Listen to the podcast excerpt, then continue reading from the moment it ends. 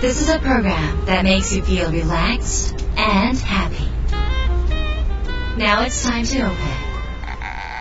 Wada Cafe.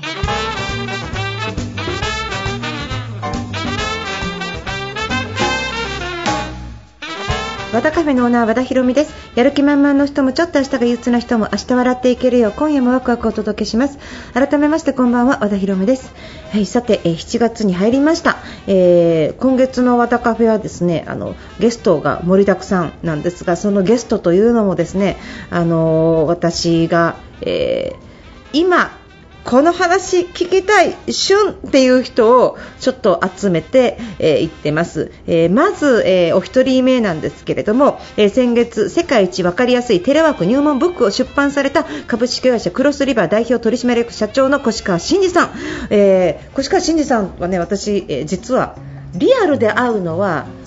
今日初めてなんですよ。何でやったかっていうとリモートでやってるんですけどあのダイムっていう雑誌がありましてそのダイムの雑誌の中で取材を受けてその取材を受けた時に同じ時間に取材を受けたんですね。リモートでつながりながらやったのが、まあ、越川さんだったと。でその時に、えー、とテレワークについてのあの取材だったんですけど、まあ、あのもちろんあの越川さんは専門なので私がその時越川さんが回答される回答例の出し方とかですね数字の出し方とにかくその喋り方が上手っていうこととかスマートだっていうことももちろんなんですけど話してる内容があのあまりにもその、えーとへーっていうことを全部数字で表す素晴らしいトークをされて私もすごいもう感銘を受けたんですね。で感銘を受けてもうすぐ越川さんをフェイスブックで探しですよ。なぜかというとそこのあのテレワークでこんにちはってやった時は自己紹介できなかったんですよ。取材だから。取材でたまたま取材される側が2名いてライターさんがいて雑誌社がいてあの間に人がいてって言って6人ぐらいのグループでいきなりじゃあ越川さん今度は和田さんみたいな質問された感じだったので自己紹介もままならぬただ越川さんという名前を知ったのであのーえっと、なんか紹介してくださいって言ってたんですけどなんかすぐに雑誌の方から返事がなかったんでもう即自分で検索し、えー即自分で、えーメッセージを送り、えーやり取りをし、えー今日のラジオにお呼びしたっていう次第ですね。えっとまあ、あの私が皆さんに、えー聞いてもらいたい話を越川さんはするしその話は私ができない話なのであの本当に私自身も今日は貴重な時間になるし皆さんにとってもこれから、えーウィズコロナの時代の中そしてこれどういうふうに生きていくかの中でのその IT との関わり方っていうものは非常に勉強になるお話がたくさんあると思いますのでぜひですねあのメモの用意を、されつつお聞きになるといいのではないかと思います。えということで、和田ヒロの和田カフェどうぞ最後まで楽しんでってください。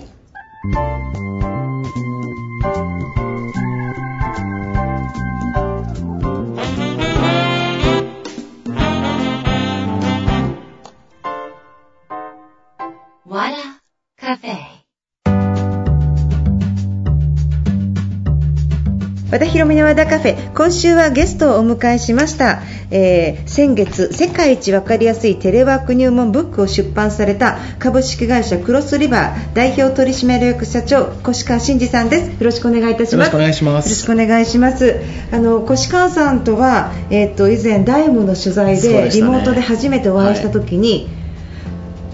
んな賢い読み上がるもうあのなんかの感動して。であのとにかく越川さんがしゃべることの言葉が全てロジカルなあそれは3つありますね。それは2つありますね。っていうもうあのもう本当にあのあこの人本当にお仕事できるすごい人なんだなと思ってそれから私はチェックしまくりまして。それであのやっぱりラジオにお呼びしようと思って。すいません。まあ、こちらもずっと和田さんの本を拝読して営業力を高めてきましたからもうそういった意味ではもうこうご一緒に一緒にごいあのお仕事できるのはすごく光栄です。いやすごい。でも今この全世界に、はい。あのもうネットワークがあるお仕事されてるんですよね。そうですね、まあ、もともはとその働き方改革っていう支援する会社として3年前に起業したんですけども、まあええ、ちょうどちょっとこのコロナの影響はいはいでリモートワーク、テレワークがまあ、こういろいろ普及してきたので、はいまあ、3年前から我々やってましたから、ええ。その、まあ、学びですとか、ええ。えー知見をお客様にご提供するっていう意味では、はい、今いろいろお引き合いをいただいてもうますなんかコロナがあって、はい。今までやってきたことが、さらに注目を浴びたってことですよね、そうですね。はい。はい。取材も多いですか？そうですね。取材も、まあ、テレビ、ラジオもいろいろお声掛けいただくのとお客様からの問い合わせが1日平均20件ぐらい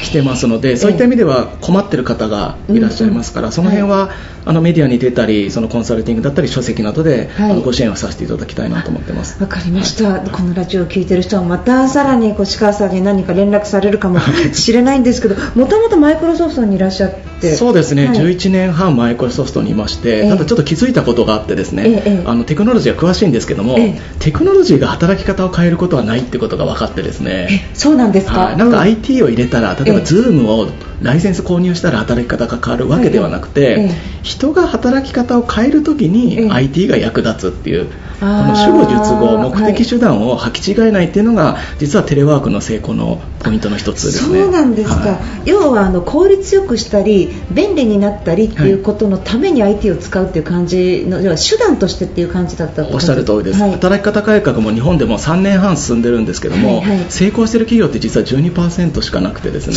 12%ははい。い、えでその理由はもう一つです、はい。あの目的と手段を履き違えてしまうこと、はい。手段を目的化することですね、はいはい。だから、多くの企業が8割の企業がうん。働き方改革することが目的になっちゃってるんですね、えはい。なので、うん。早く帰れとか、ええ。っと、IT を入れて、はい。でも実際にうまくいってる企業がほとんどいないっていう、はいそうですよね、はい。あとなんか管理もなんかジョブ型とかあそうですね。それを非常にやりづらくって、はい。今導入してる会社さんたくさんあるんですけど、はい。うまくいってないってうまくいってないですね。やっぱりそうですか、まあ、大きくこうテレワークも働き方改革も、はい。その制度 IT っていうのをハード面だとすると、はいははコミュニケーションとか、はい。えっと、人間関係っていうソフト面の方が実は成功のポイントであることがはい。分かってきまして、はい。ハード面だけ投資してもええ。うまくいかないっていうのはもうこのええリモートワークでも全く一緒ですね。あやっぱそうなんですね、はい。あの越川さんはそのマイクロソフトでそういうことを学ばれて、はい。これからこれが必要だと思って起業されたんですかそうですね。企業はまあ2つあってですね、ええ。あの IT を使って働き方を変えるんではなくて、はい。はい。人が働き方を変えるときに IT を役立てようっていうええ。目的と手段をちゃんと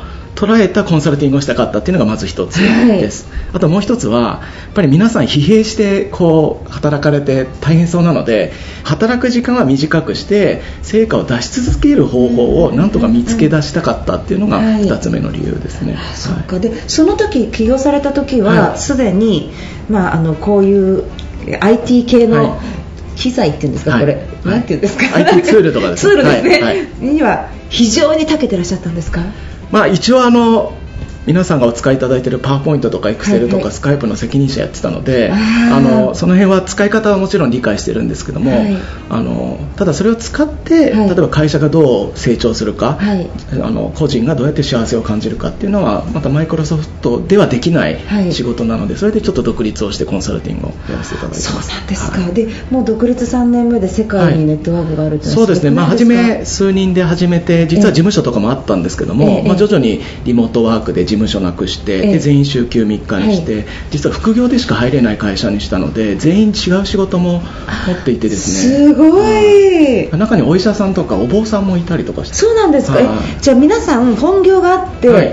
周り副業チームなんですか副業チームなんです、え、はい。そうするとなんか万が一何かあっても保証もしなくていいみたいな感じですか、まあ、雇用契約じゃなくて業務委託契約にするっていうのは一つと、ねうん。あとはまあ皆さんが新しい働き方を模索されているので、ええ。まあ、クロスリバーっていう会社の中でええ。一緒に新しい働き方を体験していきませんかっていうことですね。例えばお坊さんははい。どういう時間にどういうことされてるんですか、はい、お坊さんが実はうちの会社のトップ営業です。えー、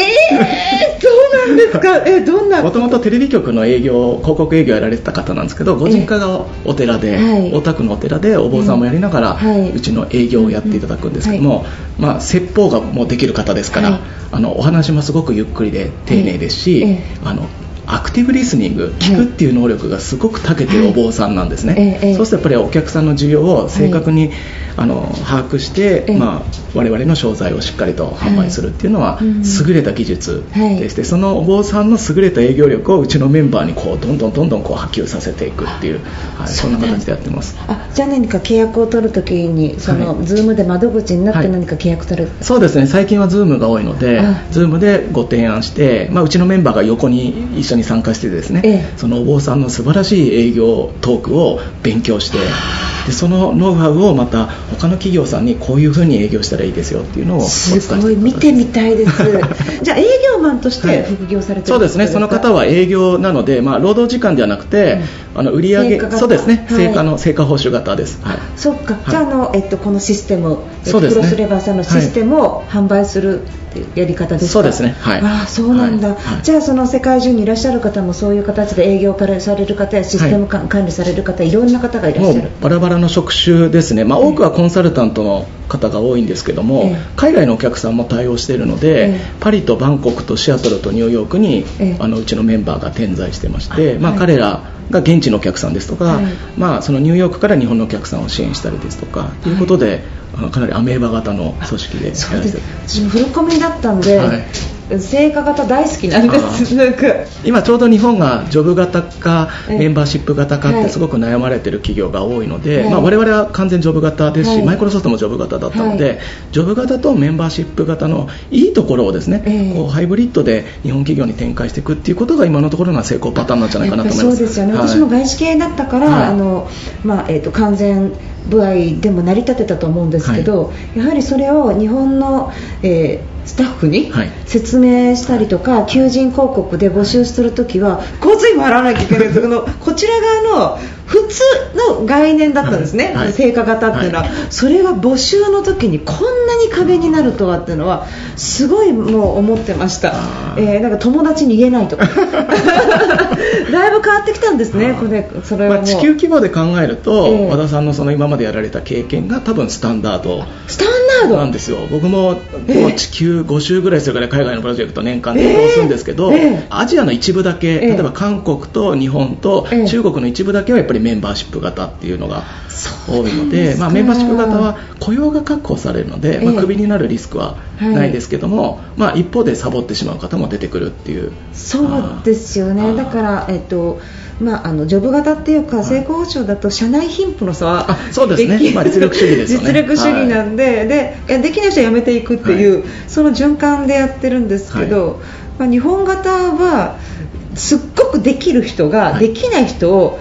なんか、うんと食べさせてるっていう環境になりませんか？そうですね、はい。はい、えー、なのでそういった成果を出した人がしっかり評価される仕組みっていうのは日本企業でも導入していくべきですので、その辺の評価制度はまさにご提供してるんですけども、やっぱりこのコロナの影響でですね在宅勤務2ヶ月皆さん苦しかったと思うんですけど、はいはい、分かったことは、仕事イコール出勤することじゃないってことが皆さん分かったんですよ、じゃあ自分の価値ってどう出す出せばいいんだろうっていうふうに考えたので、これは世の中が変わるチャンスだと思いますね。あそうですか、はい、やっぱこれからどんどんそれが変わっていくってことですね。はい、あの、企業で今500社以上対応させていただいている中で、はい、6割の企業が実は評価制度変えようとされて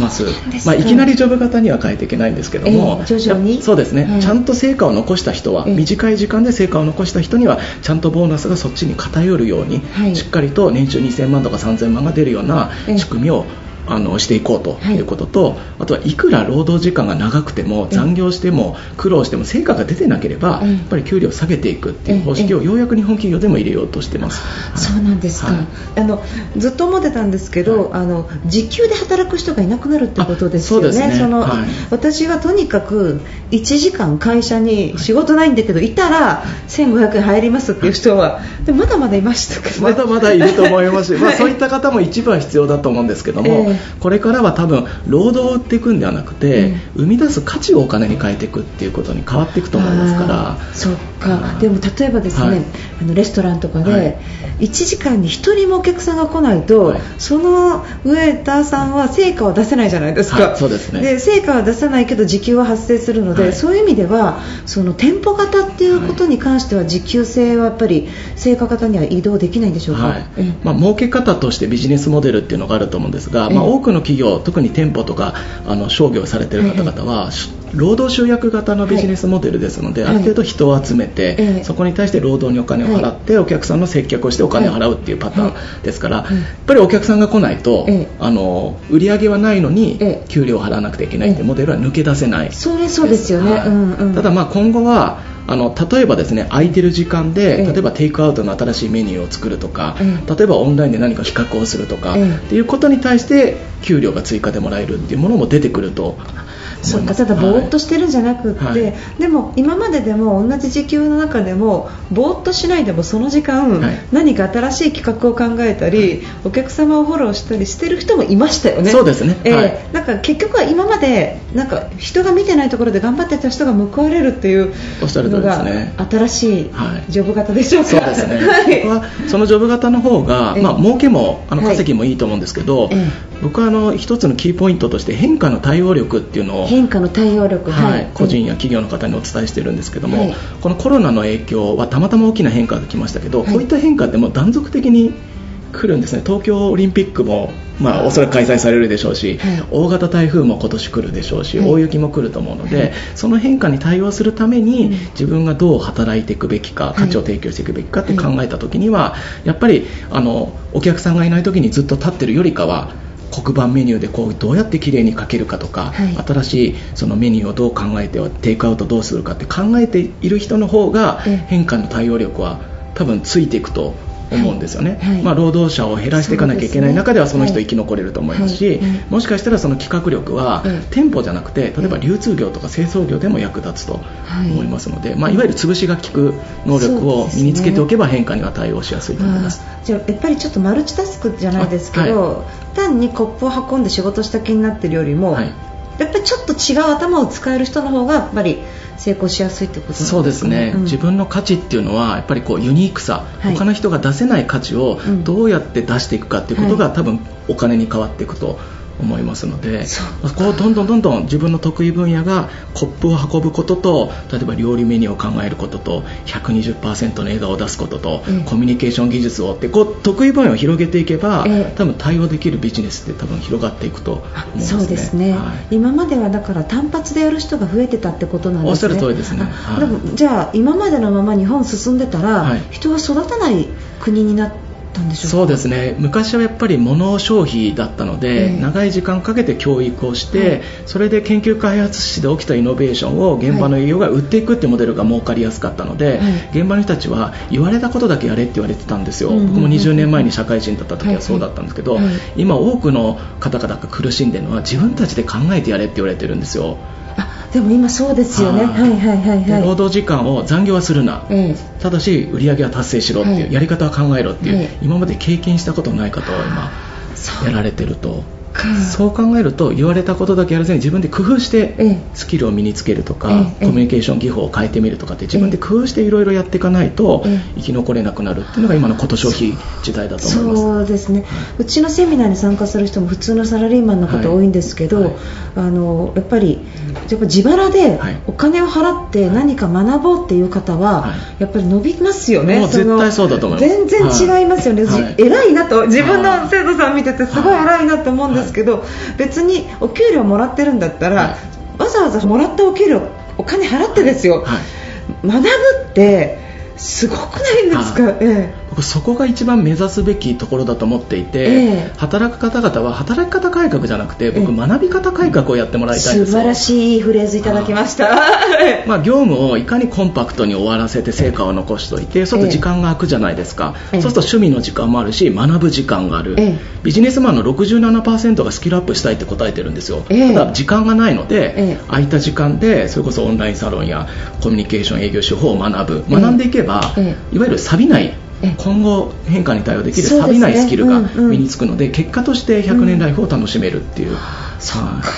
だからあの今回のこのテレワーク入門ブックなんですけど、はい、あの今、その学びっていうことでちょっとあのお話聞いてたんですけどこの学びの中にも、はい、例えばアナログは苦手だからとか、はい、例えばちょっとネットはとか、あのデジタルツールが分かんないって言って逃げてる方いると思うんですけど例えば自分で検索して、一から説明書を読んで、自分で何回も何回も工夫して使ってみてっていうのも一つの学びですよね。おっしゃる通りですね、えー、僕も実は文系出身なのでテクノロジーそんなに得意な方じゃないんですけどえもともとはですね、うん。ただまああの仕事柄テクノロジーは勉強しなきゃいけなかったので、ええ。まあ、今考えるとやってよかったなと思うんですけど、ええ。まあ、世の中には特に IT ツールえにえアレルギーを持っている方はやっぱりある程度いらっしゃるんですね。と思います。はい。ええ。ただ IT なしにええ。こう仕事や生活ができるかというとやっぱり難しい部分もあるのでね。うん。皆さんにお伝えしているのは、うん。習うよりも慣れろっていう。うーん。そうですね。例えば Zoom であれば、ええあの Zoom 主催するのは大変な部分があると思うんですけど、はい。Zoom のセミナーって毎日どこかで今はい。やってますから、まず参加してみて、あえこうやって簡単に参加できるんだな、あい。喋るときやっぱりウェブカメラに向けた方がいいんだなっていうのがはい。分かったら、無料お試しの Zoom のライセンスを使ってみて、ええ。ちょっと友達と1回やってみて、はい。はい。でそれで感触がつければもうちょっとこう、えー関係性のえー近い方にお話をしてみて、最終的にお客様にやってみる。ってい。はいうステップをやっていくと途中で慣れていくので、はい。やっぱりこのアレルギーっていうのはだいぶ少なくなっていきますね。そうですよね、なんで何でもやっぱり最初は投資ですね。はい。いやそうですね。本当に時間もお金も。はで、えーとまあ、あのいろんなことが書いてあるんですけど、はい。あの多分おそらく営業の方とか、はい。あの Zoom で営業されるときに、はい。あのどういうところ気をつけたらいいですかっていうふうに言われてるときに、多分この、えーこの本だと40ページのはい。大切なコミュニケーションの取り方あたりとかがやっぱりセールスでアドバイスされてることなのかなと思ったんですけど、はい。どうでしょうか？そうですね、はい。あの営業でも、はい。リモートワークでもはい。重要なキーワードはですね、心理的安全性という言葉です。心理的安全性、はい、これは腹を割って話せる関係性。要ははい何を喋っても、はい。私は安全だっていうはい。関係性ですね、はい。これが構築できていれば、はい。営業もリモートワークもうまくいきます、はい。それはなぜかというと日本人特有なんですが、はい。気遣い、はい。忖度、はい。これが実は効率を落とすっていうことが検証結果で分かってきてます気遣いと忖度が、はい。はい。例えば怒ってるだろうとか、はい。必要だろうとか、はい。っていうことで作業が発生してしまってまして、はい。世の中で作られる資料の23%はえ。上司の気遣いで作られてます。はいで結果的にその気遣いで作った資料は9割使われないです。はい。はい、いわゆる無駄な作業をしている、うんうん。必要かどうかをちゃんと腹を割って話していれば、ええ。無駄な資料を作らないですし、はい無駄な会議もしなくて済むっていうのがはい。業務効率のポイントわですね。はい。すごいですね。リモートワークはやっぱりサボるんじゃないか問題ってやっぱりどうしてもつきまとうんですね、在宅勤務でサボってるんじゃないかと思う、あの管理職の方やっぱり8割ぐらいいらっしゃる、8割。はい、8割か。8割も部下がサボってるんじゃないかっていう性悪説で考えてます、えで僕悔しかったので、ええ。本当にサボってるか調べたんですよ、ええ。パソコンのログが取れるのでなどんな作業をしてるかきあのどんな作業をしてるかっていう記録を、ええ。あの本人を特定しない形で17社で調べたんです、7000人ですね、サボってる人はいました、い。あのコロナの影響じゃなく、ええ。各企業で14%は在宅勤務中にサボってます、それ何してるんですか、えっと一日中ソリティアのゲームをやってる方。嘘。はと一日中 ZOZO タウンで服買ってる方とかですね。い。たいるんです。えで17%って約2割ですよね。そうですね、ええ。あまあ、14%ぐらいですね、14%はい。うんうん。で衝撃的だったのはその後のデータなんです、え在宅勤務でサボってた14%の方を追跡調査したらですね、出勤しててもええ94%がサボってたんです。いやサボっててもソリえティアやってたんですよ。面白い。えということは、はリモートになってもならなくてもサボるやつはサボるこれです。だからサボるサボんないは場所じゃないんです。職責と評価です。あそっか。えはい90何パーセントですか？94%がサボってました94%はい。そうするとその人をは会社は雇わなきゃいけないですか？これから。あのまあ、日本の労働基準法からするとですね、ええ。解雇ができませんので肩たたきもできないのでクビにはできない、はい。まあ、そういった方々はその制度を利用して椅子に座ってるのを仕事してるように見せてるっていう、はいなのでやっぱり日本は最終的にやっぱり今の成果に対して評価するジョブ型に持っていかないと、ええその14%のサボる方っていうのは、ええ出勤しててもやっぱり在宅リモートワークであってもサボってしまうと。もうログ見られますよってまあ最初に言っといてまあ、それもそういうツーールもあるので、ええ先にそういう教育をするとですね、ええあのサボらなくなる人もいますし。違うパソコンで遊んでたり。とかですね ちょっとあとあの待って逃げスマホ逃げ逃げよういっぱいあるじゃないですか。まあ、逃げるのはですねツールは、まあ、テクノロジーは進化していくので、ええ。仕事してる風のですね、ええ。見せ方をするのはいろんなツールがあるんですよ。え？でそれはもう防ぎようがなくてですね仕事してる風ツールあるんですか、はい、例えば Slack とか Zoom でもオンラインとか会議中とか見れるじゃないですか、はい、要はマウスの動きとかパソコンの動きでオンラインか退席中か見れるんですけど、はい、中にはですね本当にいたんですけど、あのワイヤレスのマウスを、あのプラレールの上に乗せて動かしてる方いたんですよちょっと待ってずっとオンライン賢い、はい、えそれはバレたんですかそれは後で匿名のアンケートで分かりました俺こういうことやってたんだよっていう。ああ本人が喋ったんです、ね、あの喋ってもただ、あの特定はできなかったですけどご本人が申告していただいたっていう、ね、いやすごい面白いですね。もサボりようはですねいろいろあるんですね。テクノロジーいろいろ進化しているので、なのでサボるサボんないっていうことにエネルギーを注ぐよりも、今週これやったら評価してあげる、これ今週やったら評価しないっていうのはちゃんと明確であれば、僕変な話5日で終えなきゃいけない仕事が4日で終わったら僕1日サボっててもいいと思ってるんですね。あでも私もあのそういうタイプで仕事しました、ね。うん。はい、そうですそっちに考え方を変えていった方が、お互い上司部下健全になると思うので、それを言い合える心理的安全性がまず一つ必要ですよ、はい、と。で行動目標を一緒に決めて見せ合っていきましょうと、はい。でこれが目標が達成してなかったら怒られるし、うん、達成したら褒められるっていう、はい、このシンプルなことを会話によってやっていきましょうと、はい、上司と部下の対話会話ですね、うん、これを定期的にやっていけばサボるサボんないとかっていう問題からはあの卒業できますよというふうにアドバイスしてます。越川真司さんとの話は、えー、まだまだ続きますのでまた来週伺っていきます。来週もよろしくお願いします。よろしくお願いします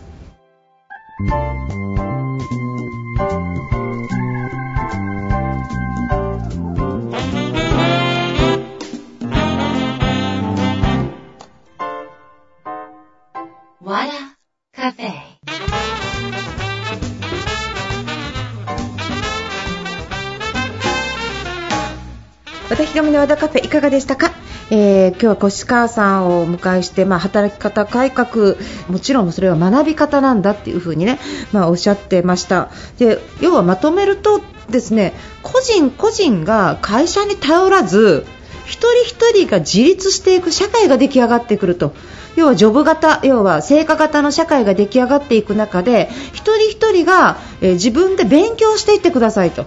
その学び方改革をすることがいわゆる働き方改革につながっていく。それが個人の、まあ、生き抜くこの時代生き抜く力になりますよっていうことですね。そのその学ぶっていうのがもちろん IT のことだったりコミュニケーションのことだったりいろいろあるわけですが明らかに今まで通りのあの会社の中でずっといるっていう生活には成り立たなくなってきますよ。ここ、まあ、1、2年で大きく変わってきますよっていう話がありました。あのまあこれはとても、えーと、身につまされる方もいるかもしれませんがまだ時間ありますしね。あのもう私ダメだって言うんじゃなくて今ここで聞いた方は逆にラッキーだと思ってあのぜひ勉強していっていただければなというふうに思います。えーと